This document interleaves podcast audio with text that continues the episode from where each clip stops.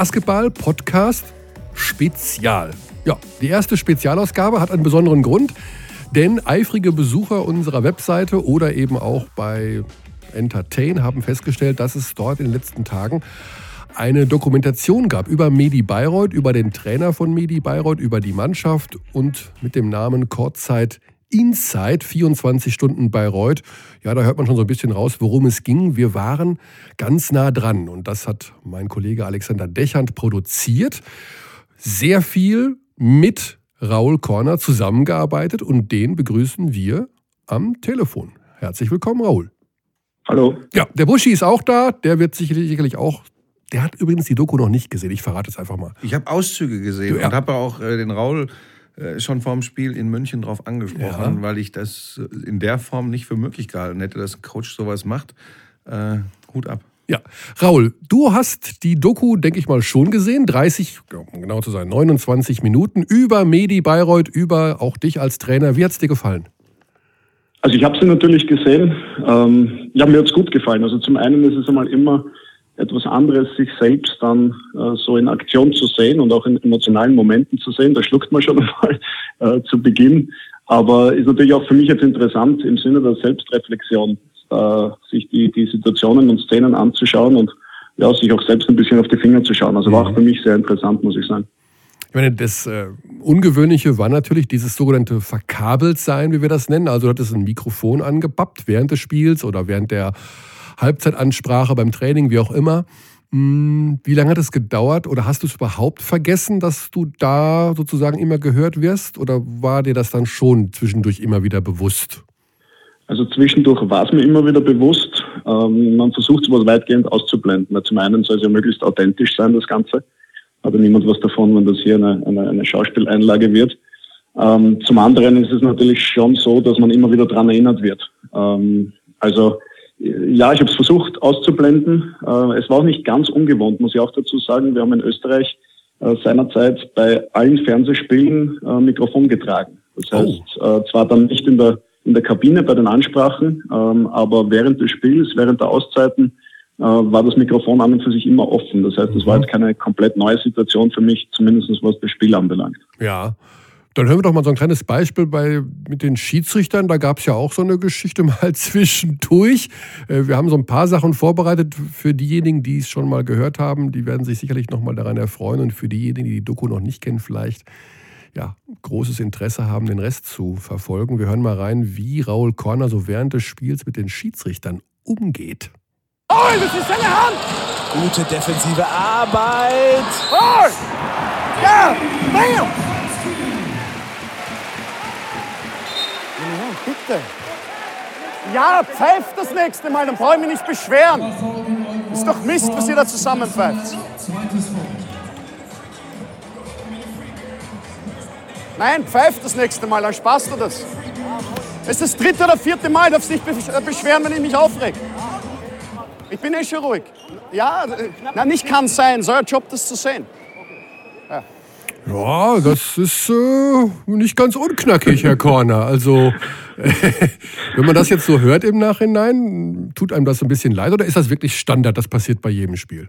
Nein, also ich glaube, das, das gehört dazu. Also da ist ja jetzt auch nichts äh, irgendwie Ausfälliges oder, oder sonst was. Also ich glaube, äh, wenn man da andere Coaches verkabeln würde, würde man durchaus was anderes sehen mhm. und hören, äh, was dann vielleicht nicht mehr jugendfrei ist. Ähm, ich glaube, das gehört dazu. Äh, ja. Das können auch die Schiedsrichter äh, gut einschätzen und gut einordnen. Und äh, ich muss sagen, generell machen die Refs in der Liga eigentlich einen sehr, sehr guten Job, wenn es darum geht, äh, mit Emotionen umzugehen äh, und Dinge auch nicht persönlich zu nehmen. Darf man auch nicht. Und wenn ein Trainer äh, halt nach dem zweiten oder dritten für sich empfundenen Feldtriff hört, ja, kann sein oder habe ich nicht gesehen, ja, dann muss man halt den Schiedsrichter mal dran erinnern, dass er eigentlich dafür bezahlt wird, das zu sehen und, und, und einen nicht damit abspeisen soll. Aber ich glaube, das ist normal und ja. das gehört dazu und, und äh, ja, äh, ich glaube, die Schiedsrichter können auch ganz gut damit umgehen. Wir sind natürlich auf die Idee gekommen, sowas mal zu machen mit dir und mit Medi Bayreuth. Also natürlich, weil Alex Dechand Österreicher ist und du auch. Und ihr haltet ja einfach zusammen, muss man ja sagen. Ja klar, müssen ja, wir. Ja. Nee, Spaß. Nee, war gar nicht Spaß. Aber äh, die andere Sache ist, dass es äh, natürlich eine Erfolgsgeschichte ist jetzt mit dir und Bayreuth und viele Siege hintereinander. Ähm, wie ist das denn jetzt eigentlich so? Also fühlt man sich da auch jetzt so ein bisschen gebauchpinselt, dass jetzt, ja, da kommen die vom Fernsehen und machen eine Doku über mich und äh, das läuft ja hier super. Wie fühlt sich das so an? Ist man da so ein bisschen auch stolz?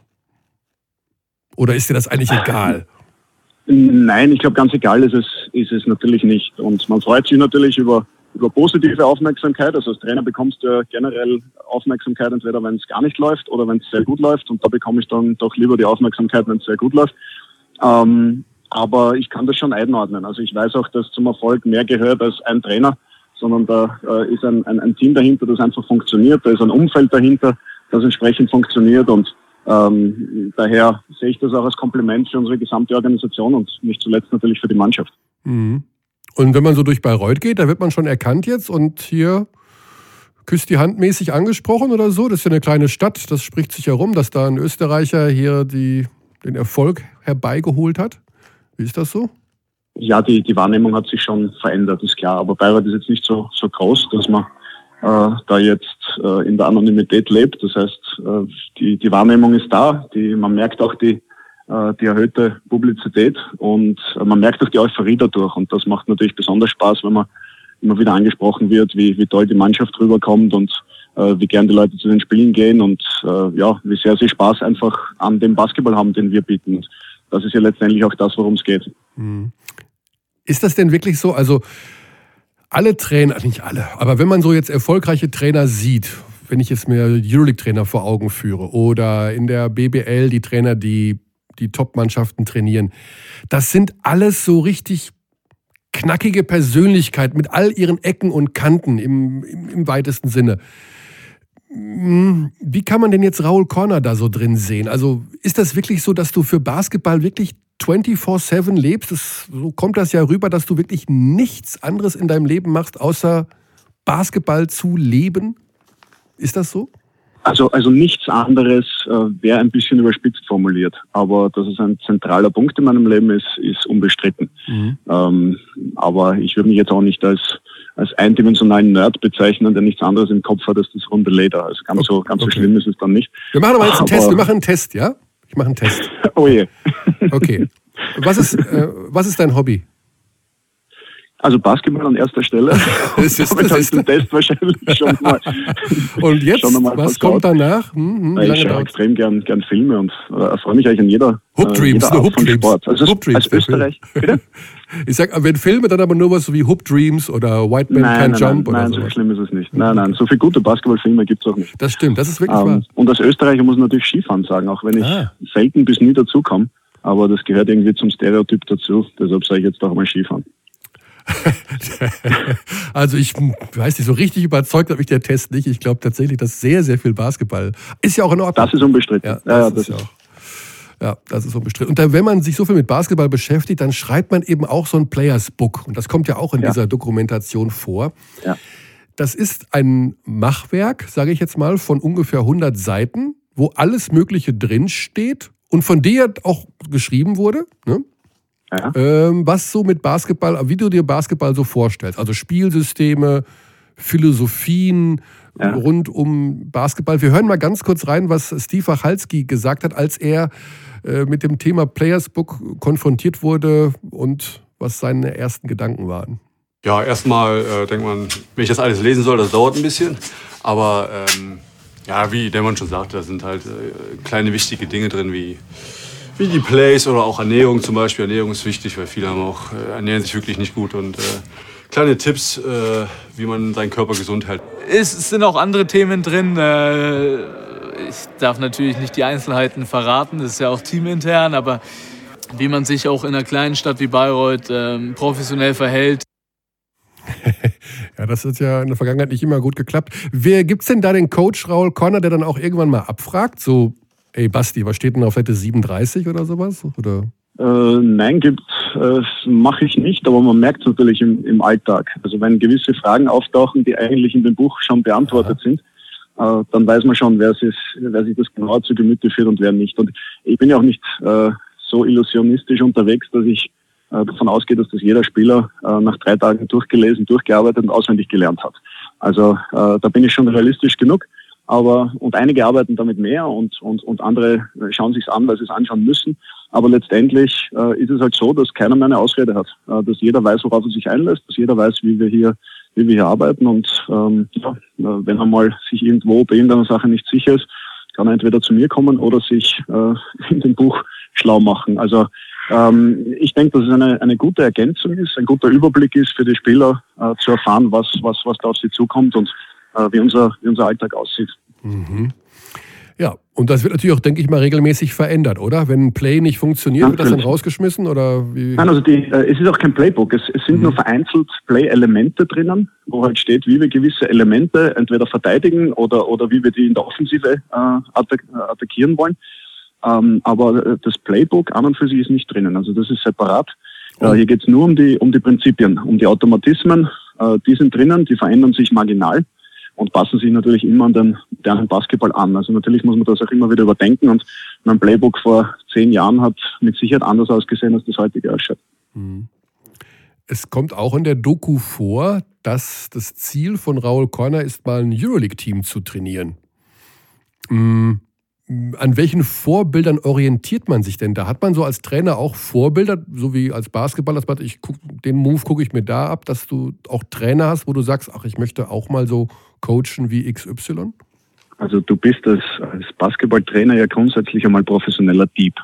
Das heißt, du ah. äh, schaust dir alles ab, was du irgendwo findest, was dir gefällt. Manchmal lernst du auch äh, Dinge, die, wo du weißt, okay, die funktionieren nicht und so möchte ich es einmal nicht machen.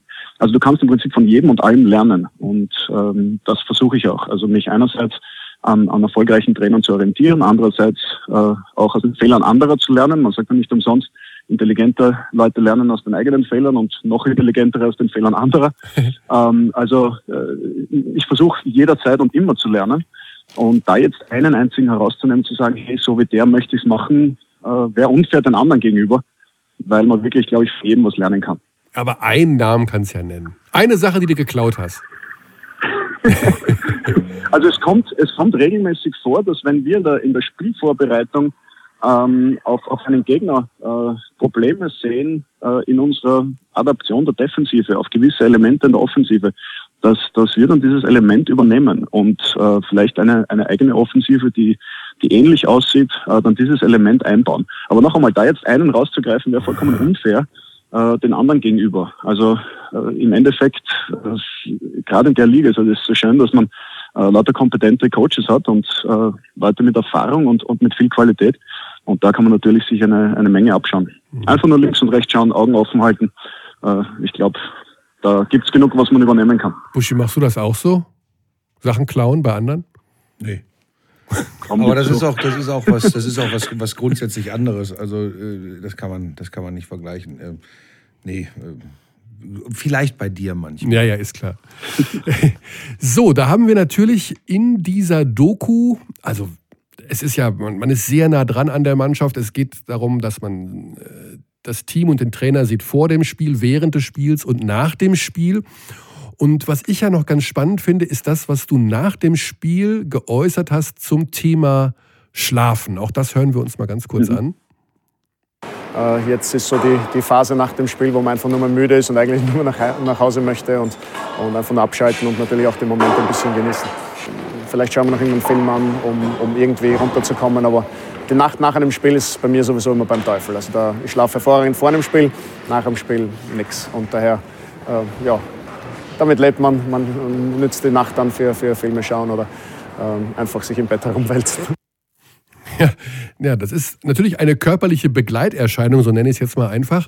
Inwieweit ist, bist du seit 18 Jahren Trainer, ist das richtig?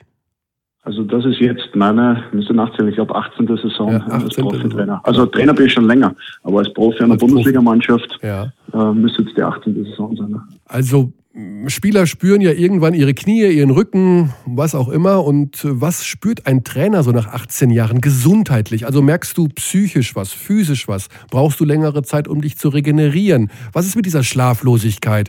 Was kann man da, also, das, wie sieht es ja, da aus? Also bis vor, ich würde sagen, sieben, acht Jahren hätte ich, hätte ich nicht für möglich gehalten, dass Energie etwas Endliches ist. Ähm, man merkt mit der Zeit schon, dass man ganz gut daran tut, sich seine Energie auch einzuteilen, dass man genau weiß, wann man die Energie abrufen muss äh, und wann man sie auch wieder auffüllen muss. Also als Trainer bist du ja im Prinzip ständig gefordert, äh, Energie nicht nur bereitzustellen, sondern auch andere mit Energie zu versorgen. Und äh, das, das kostet viel Kraft. Und die Kraft muss man wieder irgendwo hernehmen. Und da muss man sich dann auch entsprechend äh, manchmal zurücknehmen und manchmal auch bewusst diese, diese Batterien wieder aufladen. Also ich habe ein paar, ein paar Jahre gehabt, da war ich keinen einzigen Tag auf Urlaub. Also das war, äh, das war einfach nicht notwendig. Ich habe kein Verlangen gehabt. Die Saison war fertig. Ich habe irgendeine Nachwuchsnationalmannschaft äh, gecoacht oder, oder bei äh, bei Coach Clinics vorgetragen oder Trainerausbildungen vorgetragen, Coach Clinics besucht, äh, etc. etc. und hatte nicht einmal das Verlangen nach irgendeiner, nach irgendeiner Pause. Und mittlerweile merke ich schon, ähm, dass, dass, dass diese Energie äh, nach wie vor da ist. Das ist auch Grundvoraussetzung, um den Job weiter äh, gut zu machen, aber immer wieder aufgefüllt werden muss. Und das ist wahrscheinlich die, die größte Veränderung. Ja, Energie ist natürlich auch äh, ein, ein Thema bei diesem in dieser Doku, speziell auch ja. in der Halbzeitansprache. Mhm. Äh, das war ja bei der Partie gegen Oldenburg, wo ja. da gedreht wurde. Und da war das ja auch in zwei Teile unterteilt, diese Partie. Ohne Energie und mit Energie. Wir hören ja. mal kurz rein, was du der Mannschaft in der Halbzeit gesagt hast. We played like shit, like crap. So let's checkmark it and go out and show our real face. There's not much more to say than I said before. Let's do those fucking things right. Offense will take care of itself. But dig in defensively, get together. Don't try to fix it on the offensive end. Fix it on defense. Start communicating. Start denying the post. Start being physical. Start being in push position when it's supposed to be push. Start to communicate on all those screens. Start to have your hands active, active on low post defense. Let's just start to do those little things right, and good things will happen. We can do this. We can turn this around, but we got to start this right now. Let's go. Come on. Let's go, Let's get that energy, guys. Let's show our real self, all right? Energy on three. One, two, three. Energy. Let's go. Kribbelt's richtig bei mir. Ja, ist es so eine Ansprache, ähm, die typisch Raul Corner ist? Und wenn ja, es kommt ja immer dann darauf an, man kann das ja nicht jedes Mal machen. Ne? Also du kannst nein, jetzt nicht, nein, jetzt, ich weiß nicht, wie es jetzt am Samstag gegen die Bayern war, was da für eine Halbzeitansprache war. Da habt ihr ja verloren das erste Mal nach zehn Spielen. Äh, wie erkennt man, welche Schalter man da umdrehen und bewegen muss? Also im Prinzip gibt es zwei Möglichkeiten. Es gibt einmal die emotionale Schiene und einmal die rationale. Ähm, mhm. manchmal äh, reicht eine, eine Kabinenansprache ähm, rein auf der rationalen Ebene. Also da wirklich nur über X's und O's zu sprechen, über taktische Adaptionen, über Kleinigkeiten, die man äh, entweder besser machen muss oder komplett ändern muss, taktischer Natur. Äh, das ist dann eher die, die rationale Ansprache. Und manchmal, und in dem Bericht merkt man das ja sehr gut, da geht es ja überhaupt nicht um irgendwelche taktischen Veränderungen, weil ich auch das Gefühl hatte, dass wir nichts taktisch verändern müssen. Wir müssen einfach nur das machen, was wir uns vorgenommen hatten. Und äh, da geht man dann halt rein auf die, auf die emotionale Schiene. Und äh, ich bin sicherlich jemand, der eher äh, sich im Rationalen äh, zu Hause fühlt. Aber ja, wenn es notwendig ist, dann auch die emotionale Schiene fährt und, und äh, versucht halt äh, auf der Ebene hier einen Ruck durch die Mannschaft zu bekommen. Äh, als Trainer möchte man am liebsten eigentlich nie über den Faktor Energie und, und äh, sich bemühen, sein Bestes geben und so weiter. Das möchte man eigentlich nie ansprechen, weil das man irgendwie davon ausgeht, dass das äh, gegeben ist oder gegeben sein sollte. Und man möchte eigentlich am liebsten immer nur Kleinigkeiten vom taktischen her verändern. Ähm, das ist aber leider eine, eine ja, unrealistische Welt, eine unrealistische, ideale Welt äh, für einen Coach. Und manchmal muss man dann halt auch die emotionale Schiene fahren und das war, glaube ich, ein ganz gutes Beispiel dafür. Und hat funktioniert. Ihr habt das Spiel noch gewonnen danach. Ja, ja sieht so aus. Ja, ja jetzt sind äh, es läuft alles super. Ich meine, du bist ja jetzt erst seit ein paar Wochen, wenn man ehrlich ist, seit ein paar Monaten in Bayreuth. Ähm, man will dann ja immer wissen, wie es weitergeht. Wir haben in einem anderen Podcast in dieser Woche auch über die Lage der Liga gesprochen. Wir hatten Marco Pesic hier im Studio. Es geht um Visionen, sage ich mal, wie das alles weitergeht. Große Vereine, kleinere Vereine. Ähm, wie viel Potenzial siehst du denn jetzt bei deinem Standort 70 Kilometer entfernt von einem Euroleague-Verein noch am Entstehen sein gerade? Was ist denn da noch möglich? Also ich habe schon bei meinem Amtsantritt gesagt, dass ich Bayreuth für einen Standort mit sehr viel Potenzial halte, vor allem im Vergleich zu den äh, Resultaten der, der, der letzten Jahre. Ähm, und das glaube ich nach wie vor. Also ich glaube, dass hier sehr viel Potenzial schlummert. Äh, ich glaube, dass man allalong nicht drum herumkommen wird, äh, eine, eine Trainingshalle oder ein Trainingszentrum hierher zu, äh, zu stellen. Ich glaube, dass man ohne diese Maßnahme ähm, hier auf der Stelle treten wird, vor allem was, was den Bereich Nachwuchs äh, und, und äh, Langfristigkeit bzw. Nachhaltigkeit anbelangt. Und wahrscheinlich auch früher oder später mal über die Spielhalle mhm. äh, reden wird müssen, wenn man wirklich dann einen großen nächsten Schritt machen möchte. Aber das Ganze muss schon Schritt für Schritt gehen. Also ja. wir haben jetzt, äh, vergessen wir nicht, wir sind zum ersten Mal seit, ich weiß nicht, 17, 18 Jahren äh, in der Nähe von BWL Playoffs äh, oder, oder reden zumindest davon. Ähm, bis jetzt hat man eigentlich immer nur von, von nicht absteigen gesprochen.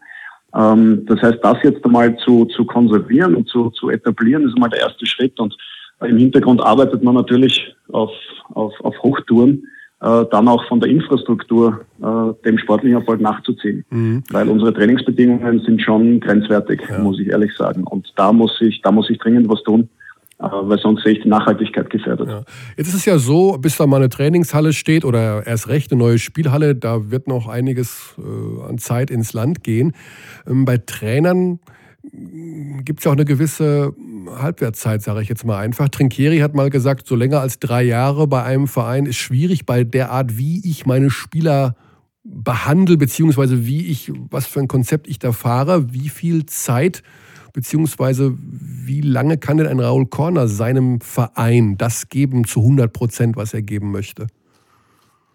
Schwer zu sagen. Also ich hatte, äh, ich war bis jetzt immer mindestens zwei Jahre an einem Standort hatte auch bis jetzt, muss ich sagen, immer das Glück gehabt, mir selbst aussuchen zu können, wann ich äh, mhm. den nächsten Schritt mache und, und wechsle. Also äh, ist auch nicht alltäglich und auch ein Privileg, denke ich. Wird auch nicht immer so sein, aber bis jetzt war es immer so, dass ich dann selbst den Zeitpunkt wählen konnte, weiterzuziehen. Ähm, also zwei Jahre war das Minimum. Äh, ich bin einmal fünf Jahre äh, damals in Wels geblieben. Ähm, da war dann nach fünf Jahren so weit, dass ich gesagt habe, so jetzt kann ich hier nichts mehr, nichts mehr bewirken. Da haben wir mhm. jetzt im Prinzip alles erreicht, was wir uns vorgenommen hatten. Ähm, in Holland waren es drei Jahre, in Braunschweig waren es drei Jahre. Ähm, es hängt vom Standort ab und es hängt davon ab, ähm, wenn es jetzt rein nach mir geht als, als Trainer, inwieweit sehe ich hier noch die Möglichkeit, äh, Schritte voranzumachen, inwieweit sehe ich hier noch Potenzial und inwieweit sehe ich mich noch in der Lage, ähm, dem, dem Standort weiterzuhelfen und hier meine, meine Impulse zu bringen. Ja, oder in dem Moment, wo ich dann. Ja, oder, oder auch, es hängt auch davon ab, wer am Telefon ist, ne?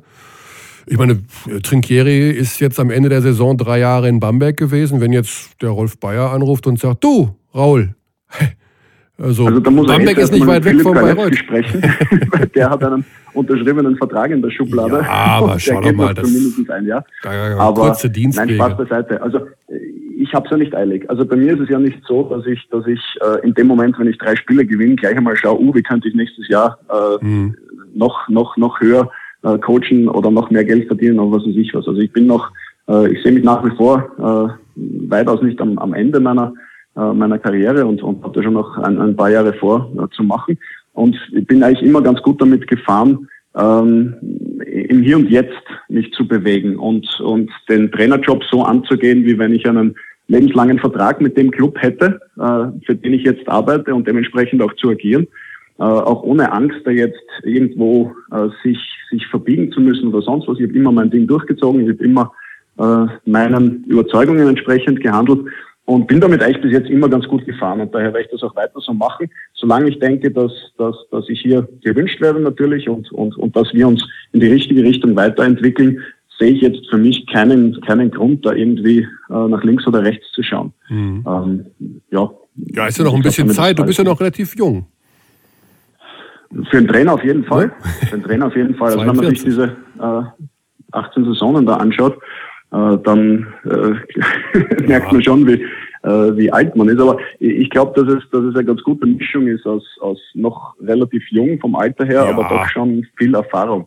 Und, ähm, mit dem Euroleague-Team, das, das kann noch ein paar Jahre warten, oder? Mit dem Euroleague-Team, das kann auch ein ich paar Jahre warten. Ich habe es da nicht eilig. Nein, ich habe ja auch in der Doku gesagt, also ja. ich möchte in zehn Jahren näher sein, als ich heute bin. Ah, das war ein bisschen glaub, zu weit einer Statement. Aber ist egal, ist ja nicht schlimm, macht dich sympathisch. Ja, können ja auch drei sein, ich habe nichts dagegen. aber ich möchte nicht den Eindruck erwecken, dass ich da so. Nein, äh, aber es ist ja schön, wenn man sich Ziele setzt. So. Ja, man muss sich auch Ziele setzen. Was gibt es denn noch für ein Ziel abseits vom Basketball? Also, wir hatten Marco Pesic beim Podcast hier im Studio, der will mal nach Alaska, um die Stille zu erleben. äh, dass also rundherum alles ruhig und still ist im wahrsten Sinne des Wortes. Ähm, welches große Ziel hast du noch so dir mal gesetzt in deinem Leben, außer Beruf? Also ich habe schon ähm, vor, wenn die, die Situation die richtige ist, ähm, einfach einmal äh, ja, abzuschalten, was, was komplett anderes zu machen, äh, vielleicht auch hospitieren zu gehen irgendwo, äh, um, um wieder neue Eindrücke zu gewinnen, ähm, wieder das Ganze schätzen zu lernen, diesen, diesen, diesen äh, Trainingsalltag und, und, und Stress. Also so ein, so ein Sabbatical, äh, was ja mittlerweile kein Sabbatical mehr wäre, weil wir schon mehr als sieben Jahre ins Land gezogen sind, aber ähm, so einfach einmal ein, ein, ein Jahr lang komplett was anderes. Was denn ähm, zum Beispiel?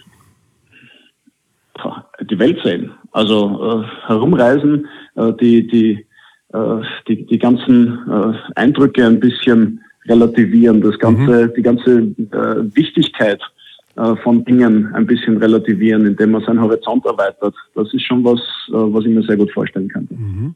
Einfach mal eine Runde um die Welt, ja. Zum Beispiel. Ist ja durchaus möglich, aber das ist immer die Gefahr, dass, also man denkt, wenn man sich ein Jahr ausklingt und man kommt zurück und keiner kann sich mehr an, an einen erinnern. Ne? Ja, die Gefahr besteht, aber man wählt ja dann wahrscheinlich auch äh, einen Moment, wo es eh nicht anders geht. Also entweder man, man sitzt mal zwischen zwei Jobs, äh, das ist in dem Geschäft nichts Außergewöhnliches, mhm. ähm, oder der, der Körper teilt einem mit, äh, Junge, jetzt ist an der Zeit einmal Pause zu machen. Das versuche ich zu vermeiden. Also ich versuche diese ähm, die Energie natürlich so hoch zu halten, wie es wie es geht, aber schon auf Signale auch zu hören, wenn einem der Körper mitteilt, äh, Junge, jetzt wird's Zeit. Er, ähm, er teilt es dir ja gerade mit. Er, er, teilt es dir, er teilt es dir ja mit, weil du nach dem Spiel nicht schlafen kannst. Das ist ein körperliches Signal. Da hätte mir mein Körper eigentlich von Beginn an mitgeteilt, Coach ist nicht das Richtige für dich.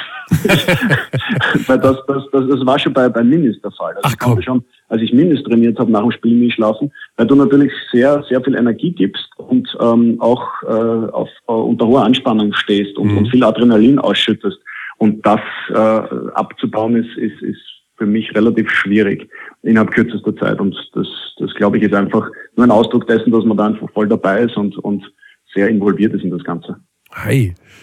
Okay, dann ich gucke gerade hier Buschi gegenüber. Könntest du ein bisschen Energie zu Buschi rüberschicken? Der, der macht mir heute. Schläft uns ein. Nee, nee, der, nee, das nicht. Aber er ist, er ist ja sehr interessiert. Er ist ja ein Vollblut.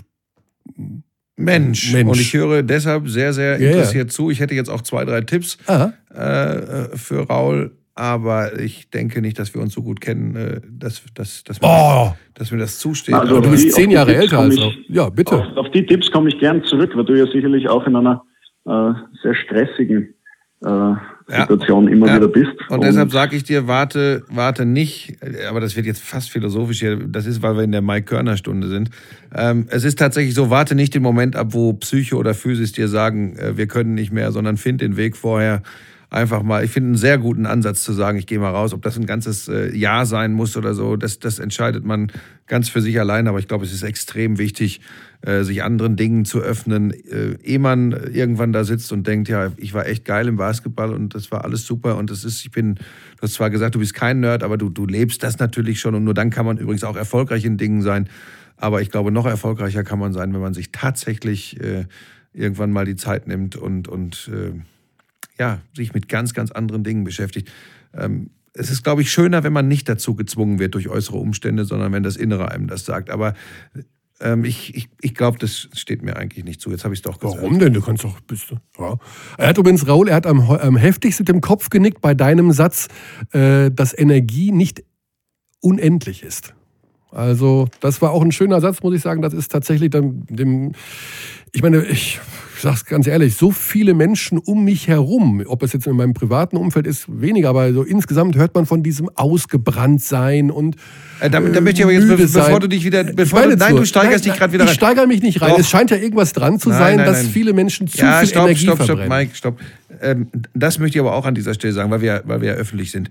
Ich habe überhaupt nicht den Eindruck, äh, wenn ich, wenn ich das sehe, äh, wie er, wie er ist, dass wenn irgendeiner, das Raul in irgendeiner Form ausgebrannt ist. Und Achtung, ich halte das übrigens, solange sich das auf den Tag nach dem Spiel oder die Nacht nach dem Spiel beschränkt, dass er gar nicht oder, oder sehr unruhig oder schlecht schläft. Das ist übrigens völlig normal, wenn man energiegeladen ist, wenn man eine Sache lebt. Und übrigens kann man nur erfolgreich sein, wenn man Dinge lebt. Und das, den Eindruck habe ich schon bei Raul, dass er, dass, er, dass er das liebt und lebt, was er da macht. Es ist völlig normal, dass man nicht nach Hause fährt, sich ins Bett legt und schläft. Ich kann das auch nicht, wenn ich, wenn ich, wenn ich was übertragen habe oder wenn ich eine große Show, an einer großen Show teilgenommen habe. Ich sage immer äh, äh, zu meiner Freundin, ich kann jetzt noch nicht schlafen. Es geht nicht. Ja, wir müssen reden oder, oder auch einen Film anschauen oder so. Das halte ich für völlig normal. Äh, also von daher ist das alles, äh, und der ist ja noch ein junger Mann, 42. Mike ist nicht so ein alter Sack wie du. Ja, so sieht's aus. Raul, du kannst es dir aussuchen. Trainer, Goldmedaille mit der österreichischen Basketballnationalmannschaft bei Olympischen Ja, was denn bei der Spartakiade oder was? Nein, Moment, bei, bei welchem Bewerb? ich sage, ist das, ich will ja, ich weiß, dass Österreich sehr, sehr, sehr wahrscheinlich nicht Basketball-Olympiasieger wird. Raul, das macht es manchmal so schwierig, in einer Redaktion mit Michael Körner zu arbeiten.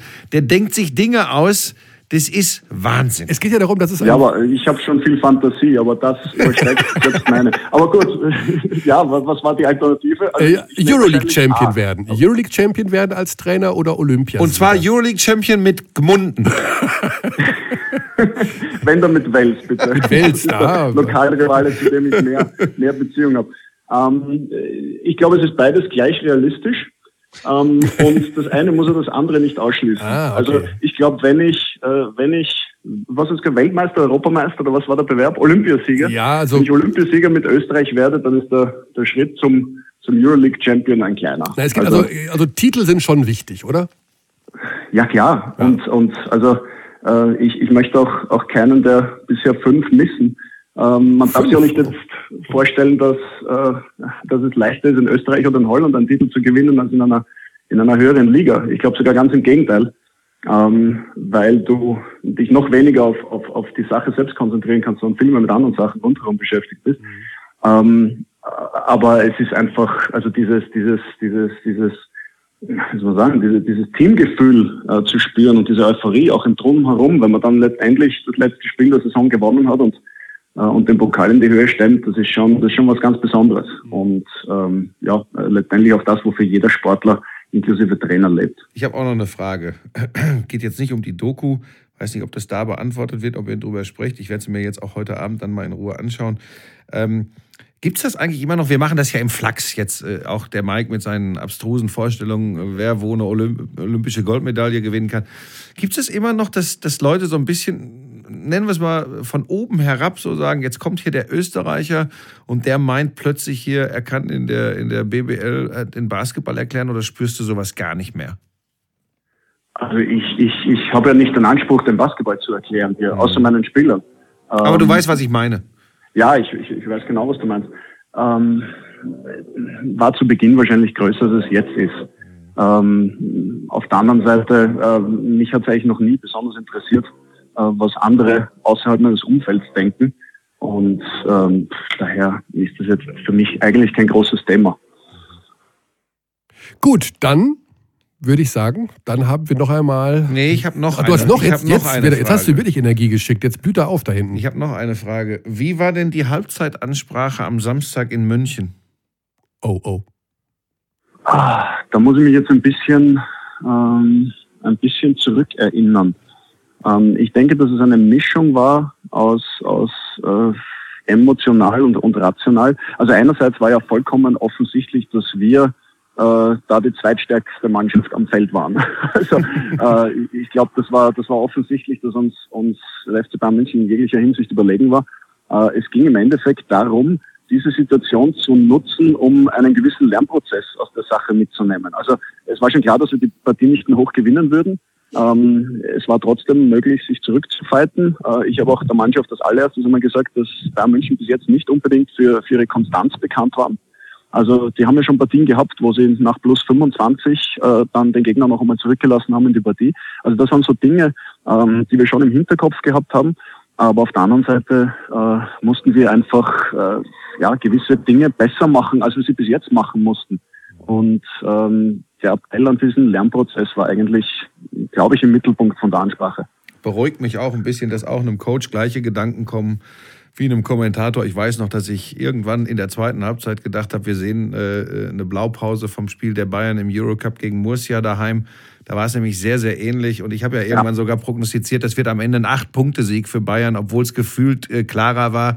Äh, es war genau so ein Ding, wo ich auch dachte, das, das kann so sein. Und dann nimmt man dann ja äh, wenn es dann noch so ist und man eine, äh, eine, Steigerung des Energielevels gesehen hat, dann, dann kann man eben auch als, als Gegner da was Positives mitnehmen.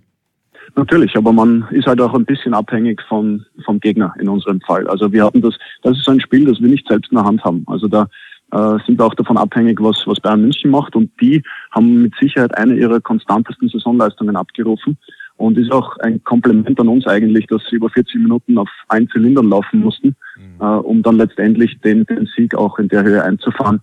Ja, ähm, ja ja, mehr war es für uns nicht. Aber also, weißt du, Raul, wir haben es auch nicht, wir haben es auch nicht immer leicht als, als, als Reporter. Wenn man dann während einer zehn Spiele dauernden Siegesserie von Medi Bayreuth von einem Kollegen mal auf eben jene Bayreuther angesprochen wird und sich erdreistet zu sagen, nun warten wir mal ab. Äh, das ist ein toller Saisonstart, aber für ganz oben sieht man dann, oder habe ich ja gesagt, sehe ich dann doch noch Probleme. Dann gibt's aber schon erboste Zuschriften aus äh, der Stadt, in der du gerade trainierst. Ähm, aber Busch ist ein gutes Zeichen. Das ist ein absolut gutes ja. Zeichen und, und spricht dafür die Euphorie, die es hier gibt. Ja. Weil bisher waren wir glücklich damit. Äh, also man hat einen zwölf Siegesaison, hat man abgefeiert wie nur mhm. irgendwas. Mhm. Ähm, es ging immer um Nicht-Abstieg, Nicht-Abstieg. Äh, und jetzt beschwert man sich, äh, wenn, wenn die Mannschaft äh, nicht in einem Atemzug mit Ulm, ja. Bayern oder Bamberg genannt wird. Also das ist ja schon ein Riesenfortschritt. Ja. Und daher sehe ich das als positiv an und, und in keinster Weise als negativ. Okay, und wir werden es weiter aushalten. Raul, also ganz lieben Dank nochmal für deine Zusammenarbeit für Kurzzeit ja, Insight. Danke. Das hat natürlich allen sehr viel Spaß gemacht und ich hoffe, das sieht man auch bei den 29 Minuten.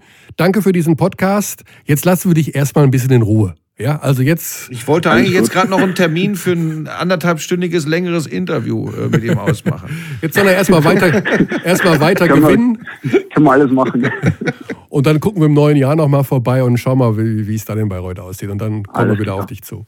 Ganz lieben Dank, schöne Weihnachtstage Sehr und gerne. auf Euch bald. Auch. Alles Gute. Danke, Grüße liebe Grüße. Oberfranken. So, ja.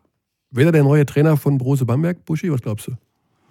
Ja? Boah, also ihr seid ja hier, die ihr wirklich das Know-how im deutschen Basketball seid, äh, die Kollegen, die ich alle so schätze. Ihr geht ja immer in die Richtung. Ähm, ich, alle sagen mir in letzter Zeit, der Trinkieri hört eh auf nach dieser Saison, weil das so seine Philosophie wäre. Ähm, ich glaube nicht, dass Trinkieri nach dieser Saison in ah. aufhört. Ich bin okay. mir sogar ziemlich sicher, dass er weitermacht. Dann? Weil er nach dieser Saison etwas zu beweisen haben wird. Für sich. Nicht für irgendwelche Fans, für irgendwelche Journalisten. Der Weg ist noch nicht zu Ende für ihn. Das wird er, sie werden nicht unter die besten acht in der Euroleague kommen. Und so wird er nicht aufhören wollen. Dann? Aber Raul Korner wird einen sehr, sehr guten Weg noch als Coach machen. Ähm, ob er dann am Ende irgendwann in zwei, drei Jahren äh, Nachfolger von Andrea Trinkieri in Bamberg wird. Natürlich ist klar, diese, diese Nähe auch durch Zoschek, äh, Bayreuth, Bamberg, mir ist schon klar, warum ihr auf die Idee kommt. Äh, vielleicht ist sie aber Wieso denn wir? Ja, du und der Dechant hier, der diese Nö. fantastische Dokumentation gemacht hat. An dieser Stelle mal ein Lob an Alexander Dechant. Ähm, der ist ja erklärtermaßen ein kompletter Basketball-Nerd aber ich glaube, so ein Ding äh, in Zusammenarbeit mit, mit einem Coach, der es alles zulässt, kann man, kann man nur auf die Beine stellen, wenn man, wenn man diese Sportart liebt und ein bisschen bekloppt ist. Ähm, ob ob äh, äh Corner in Bamberg Coach wird, weiß ich nicht. Aber der wird noch, der wird noch, und in Bayreuth jetzt bitte ruhig bleiben. der wird noch größere Teams coachen, da bin ich mir ziemlich sicher, weil er echt eine gute Einstellung hat. Vielleicht sollte er aber auch wirklich irgendwann mal äh, eine Pause machen und dann gestärkt zurückkommen. Also erweitert den Horizont, wenn man sich mal mit anderen Dingen beschäftigt, Michael. Ja, das musst du mir nicht sagen. Da Tomaten, Tomaten zum Beispiel. Ja. Tomaten sind ein Thema. Tomaten sind ja. ein Thema, ein ganz großes Thema. Gut, also mal abgesehen davon, was Raul Korner macht, wir finden das super, was in Bayreuth passiert, denn das ist eine der schönen Geschichten in dieser Saison in der Easy Credit BBL ja. und wir unterstützen alle schönen Dinge auf dieser Welt. Ja, und das wird auch Basti Doret vor allem freuen, dass das hier so äh, positiv nochmal rausgestellt wird. Der achtet schon, das ist ja so ein Hund, ne? Der ja? achtet schon extrem darauf, dass das auch gewürdigt wird, äh, was das die Mannschaft da abliefert. Aber man kann und darf ihm tatsächlich glauben, dass der sich das für die Mannschaft und nicht für sich selbst wünscht. Also von daher, Basti, hör dir das alles mal gut an hier. Da kommt er schon ganz schön gut bei weg. Und dann gucken wir, wozu es am Ende reicht. Ja, das machen wir. So, dann gucken wir mal auch, was die nächste schöne Geschichte wird. Die werden wir dann auch im Telekom Basketball Podcast. Gibt es nochmal wieder einen Podcast? Hier demnächst? Ja, wird sicher, auf jeden Fall. Das ist nicht der letzte. Ja. Ich weiß nicht, ob du dann dabei sein Willst du den Rücktritt gerade erklären? Nein, oder? nein, nein. Ich finde, das ist für mich, das bereichert tatsächlich mein Leben. Immer wieder montags. Immer wieder montags, ja. Wobei, das darf man ja gar nicht sagen. Ne? Immer dieses, also wir nehmen das ja immer montags auf und ihr hört das dann wann auch immer ihr wollt. Also ich glaube, Buschi kann wechseln, wohin er will. Sendermäßig. Ich glaube, dem Podcast bleibt er länger erhalten als, Absolut. als manch anderen Dingen. Unentgeltlich, weil mit die LKW voller Geld sind ja von anderem gekommen, wie ich mehrfach lesen durfte. Ja, das sind LKWs gewesen. Ne? Wahnsinn. Deshalb bin ich, ich, ich bin müde manchmal, Mike. Vom, müde. Geld zählt oder was?